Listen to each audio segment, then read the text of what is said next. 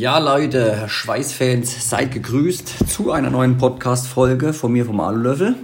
So, wir haben es heute, okay, jetzt haben wir Sonntag. Ähm, ist relativ spät, wir haben 0 Uhr 1. Aber ähm, ja, ich habe heute viel in der Werkstatt gearbeitet, habe sehr viel weggeschweißt, sage ich immer. Ähm, ja, quasi viel für unsere Kunden fertig gemacht. Und da hatten wir wieder sehr, sehr viele Oldtimer-Teile dabei. Also sprich, etwas ältere Teile, die es so nicht mehr zu kaufen gibt, die schwer zu beschaffen sind, wenn überhaupt. Und dann kommt es auch natürlich immer auf den Zustand drauf an, in welchem die sich dann befinden, wenn man sie überhaupt noch bekommt. Und ja, da sind dann immer viele Gespräche mit den Kunden, bevor die Teile zu uns kommen. Ist es machbar? Äh, logischerweise, sie fragen nach welchen, zu welchen Konditionen und und und. Also stehen immer viele Fragen im Raum. Ähm, und deswegen habe ich gedacht, ich ähm, ja, gehe einfach mal in einem äh, Podcast auf die ganzen Fragen ein, beziehungsweise auf einen Teil der Fragen. Ähm, klar, wir müssen erstmal unterscheiden, haben wir ein Aluminiumteil, haben wir einen äh, Stahlgussteil, beides ist für uns machbar. Natürlich ist das Ganze natürlich vorher schlecht einschätzbar. Wie lange braucht man für bestimmte Sachen? Also es gibt zum Beispiel Stahlgusssachen, da habe ich mir neulich die Zähne dran ausgebissen an einem Teil. Das war ähm, ein Zylinder von, ich glaube, einem älteren Traktor. Da ist im Winter quasi der Zylinder aufgefroren und hier ist viel Vorarbeit äh, zu leisten. Sprich, wir müssen den, den Riss auffräsen, dann muss vorgewärmt werden, dann wird das Ganze mit Elektrode geschweißt, also mit einer Stahlgusselektrode, ist aber auch machbar mit ähm, Wick, wenn man dann die Elektrode halt ein bisschen umwandelt, quasi die Umhüllung abmacht, kann man es auch Wick schweißen. Man muss aber relativ schnell arbeiten und schnell sein, dass keine Spannungsrisse äh, kommen. Das heißt, es muss gut Wärme drin bleiben. Zum Schluss muss das Ganze sehr langsam äh, runter, ja, gekühlt werden. Und ja, da äh, ist schon manchmal, müssen wir manchmal zu zweit arbeiten, dass wir uns wirklich so beeilen. Wir, wir haben, glaube ich, vier Anläufe gebraucht, dass keine Spannungsrisse mehr kamen. Zum Schluss haben wir das Ganze auf der Herdplatte in eine Schweißdecke eingewickelt, dann während des Schweißens auf der einen Seite mit der Flamme bearbeitet und haben es dann auf der Herdplatte in der Decke eingewickelt gelassen mit der Flamme an dem einer Stelle und haben das Stück für Stück runtergekühlt. Dann hat das funktioniert, war kein Thema.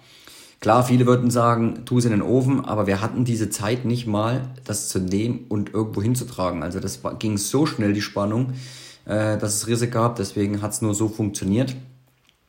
Und genau bei so einer Sache ist dann natürlich schwer zu sagen, ich brauche einen Anlauf, ich brauche drei Anläufe. Für uns ist immer wichtig, oder beziehungsweise für mich ist so der Punkt, ähm, ich ziehe das durch, bis ich es hinbekommen habe. Also es ist wirklich ganz, ganz selten, dass ich mal sage, dass es nicht klappt, ähm, weil ich wirklich den Drang dazu habe, immer die Sachen ja, zu vollenden und fertigzustellen. Eine Sache habe ich jetzt aber ein Beispiel, weil es wirklich nach langer Zeit mal wieder was gab. Es war ein älterer MZ-Zylinder und da sollte ich nur ein Loch am Auslass zuschweißen. Wäre an und für sich auch kein Problem gewesen und ich denke schon beim Speisen, was ist denn nur hier los? Hat aufgesprudelt, Dreck kam raus, denke ich, gut, okay, sauber machen, wieder probiert, wieder sauber gemacht, wieder probiert. Ist so ein Geduldsspiel.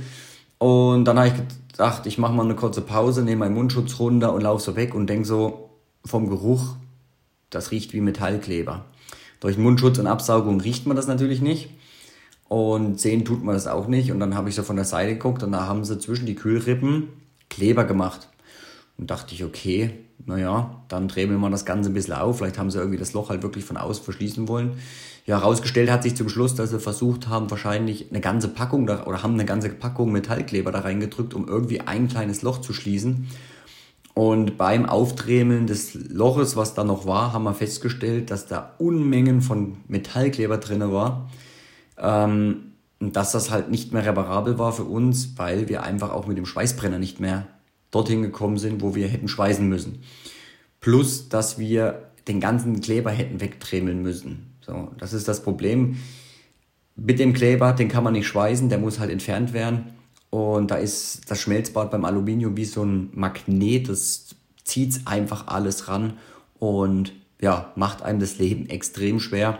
Deswegen ist so äh, Metallkleber auf meiner, ich will jetzt nicht Hassliste sagen, aber ich kann ihn nicht so gut leiden, weil es einfach unfassbar stinkt, wenn der verbrennt. Und mir das Leben echt extrem schwer macht, wenn ich dann schweißen muss. Also vielleicht da mal der Hinweis, bevor ihr klebt, immer erst klären, ob es vielleicht schweißbar ist, weil im Nachgang, wenn der Kleber einmal drin ist in bestimmten Sachen, extrem schwer das Ganze dann doch noch dicht, fest, stabil zu bekommen. So, jetzt sind wir ein bisschen äh, abgeschwiffen, abgeschweift. Ja. Ähm, genau. Punkt Oldtimer-Teile. Ähm, wir haben, wie gesagt, sehr viele Zylinder, Motorenteile, so Scharniere, also da ist wirklich allerhand an Teilen, die es da so, ähm, die, die es da an Möglichkeiten gibt, die wir da reparieren müssen. Wo eine Ecke weggebrochen ist. Zylinder ist natürlich ein sehr häufiges Thema. Kühlrippe angerissen, Kühlrippe abgebrochen, muss wieder hergestellt werden. Auch wieder Unterschied zwischen Stahlguss und Aluguss. Ähm, kann aber auch beim Aluguss mal nicht mal zu ähm, Spannungsrissen kommen. Hatte ich jetzt auch wieder den Fall. Wir hatten bestimmt sechs dieselben Zylinder da von unterschiedlichen Kunden. Und bei einem habe ich ewig gebraucht. Wir mussten wirklich dann auch ähm, immer wieder runter kühlen langsam und so. So klappt das dann schon. Wir haben da auch echt mittlerweile gut Erfahrung gesammelt. Es klappt dann auch irgendwann. Ähm, manchmal aber nicht beim ersten Mal. Und deswegen einfach schwierig zu sagen, wie lange benötigen wir an Zeit, was kommen an Kosten auf einen zu. Das ist dann wirklich immer mal ein bisschen, bisschen schwer einzuschätzen. Ähm, was wir auch natürlich machen, sind so äh, Gewinnerreparaturen. Auch kommt auch sehr oft vor. Da das klappt mittlerweile auch sehr gut, musste ich aber auch viel ausprobieren. Aus dem einfachen Grund, beim Gewindeschweißen ist es ja so, also zuschweißen, ich muss ja re relativ tief reinkommen.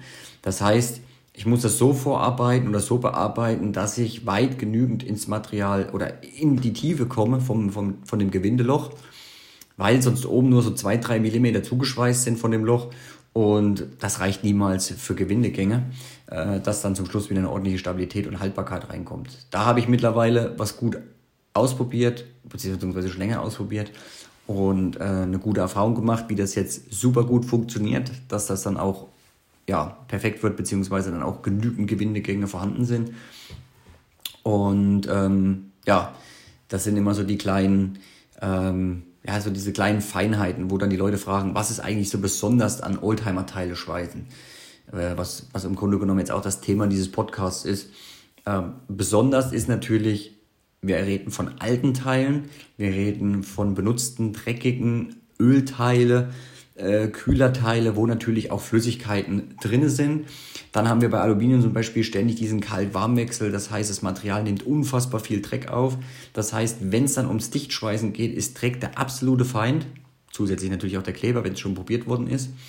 Und das Problem dann sauber zu machen, ist wirklich die Zeit. Also das kann manchmal in 10 Minuten erledigt sein. Äh, das ist dann wirklich der, der Worst Case, der, der, also der, ja nicht Worst Case, der, der Idealfall. Und der Worst Case ist halt, wo ich 10 Mal, manchmal 15 Mal schweiße, reinige, schweiße, reinige und das immer so im Wechsel.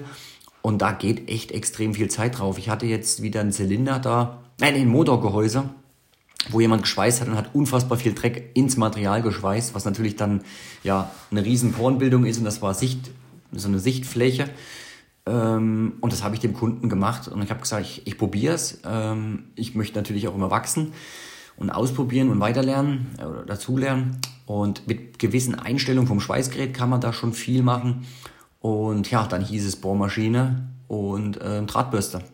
Warum Bohrmaschine bzw. Akkuschrauber mit einem Bohrer die Poren einfach aufbohren, den Dreck rausholen, das Ganze verschweißen, wieder reinigen, schweißen, wieder reinigen. Und das geht manchmal wirklich eine Stunde lang.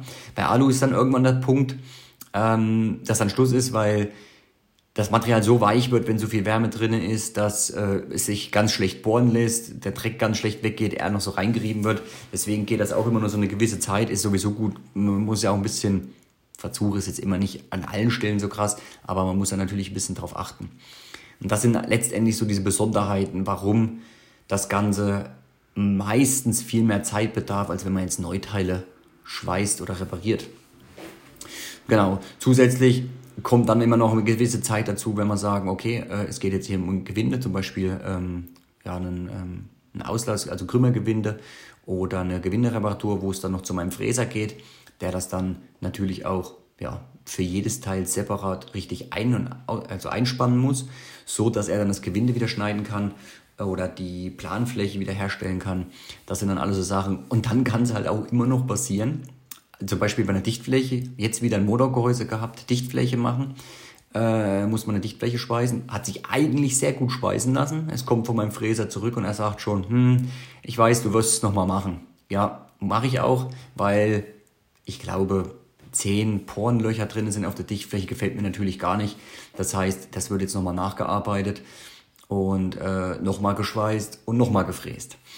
Ja, das ist natürlich immer ein gewisser Aufwand, aber das ist immer das, warum ich immer so ein bisschen Aufklärung mache, warum die Leute jetzt gerade so im Frühjahr sagen wir so, ah, ich es nächste Woche wieder. Das sind halt so Sachen bei solchen speziellen Teilen, die es halt einfach nicht mehr zu kaufen gibt, wo man dann ein bisschen Zeit investieren muss. Und wir halt auch dafür sind, dass halt immer Qualität irgendwo ja, im Vordergrund stehen soll. Nicht so, dass uns auch mal was schief läuft. Gerne, das passiert natürlich auch, aber das versucht man natürlich auch immer auszumerzen. Ganz klar.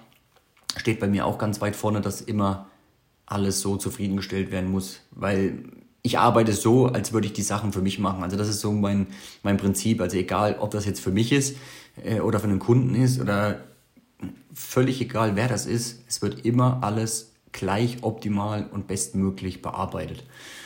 Ähm, das sollte eigentlich schon so, ich sag mal, bei jedem im Handwerk so der Vordergrund sein, dass man eine ordentliche Arbeit abliefert. Ja, und das sind eigentlich so Faktoren, die das dann halt sehr besonders machen bei Oldtimer-Teilen oder bei alten, gebrauchten Teilen, warum dann gewisse Zeit drauf geht, gewiss, man eigentlich manchmal gar nicht sagen kann, das habe ich in drei Tagen fertig ähm, oder in zwei Tagen, weil manchmal auch un, unverhofft bestimmte Sachen auftauchen, äh, die man vielleicht vorher gar nicht anhand der Bilder, obwohl das schon immer super ist, wenn die Kunden mir Bilder zuschicken oder ein Video oder man, man, man spricht schon mal drüber, aber wenn das Teil dann hier liegt, ähm, ja, sind das immer noch mal ganz andere Faktoren, äh, die dann eine große Rolle spielen können und dann das Ganze natürlich ein bisschen Zeit verzögern können. Ja, genau, also Oldtimer-Teile schweißen ist besonders, macht auf jeden Fall mir immer sehr viel Spaß. Es ist sehr viel machbar, haben wir auch immer wieder in den letzten Jahren gesehen und ja, ich, wenn ihr was habt, könnt ihr euch natürlich sehr gerne bei mir melden. Ähm, gibt auch schon einige YouTube-Videos, wo ich ein bisschen zeige, wie das bei bestimmten Teilen so abläuft, äh, wie man reinigen muss und und und. Kann ich gerne mal äh, mit unter dem Podcast verlinken, wer das Ganze nochmal in Videoform sehen möchte. Ansonsten würde ich sagen, war es das zu dem Thema. Würde ich euch einen schönen Sonntag wünschen. Ähm, ihr lasst es euch gut gehen und wir hören uns auf jeden Fall zum nächsten Podcast. In diesem Sinne, Lasst es euch gut gehen. Ich hoffe, der Frühling kehrt bald ein. Heute war es schon ein bisschen wärmer. Ich hoffe, morgen wird es besser und so langsam, dass die Sonne kommt und nicht nochmal Schnee, so wie vor, vor drei, vier Tagen, wo wir nochmal 10 cm Neuschnee hatten. Also Leute, lasst es euch gut gehen. Wir hören uns bald. Bis dahin, euer Alulöffel.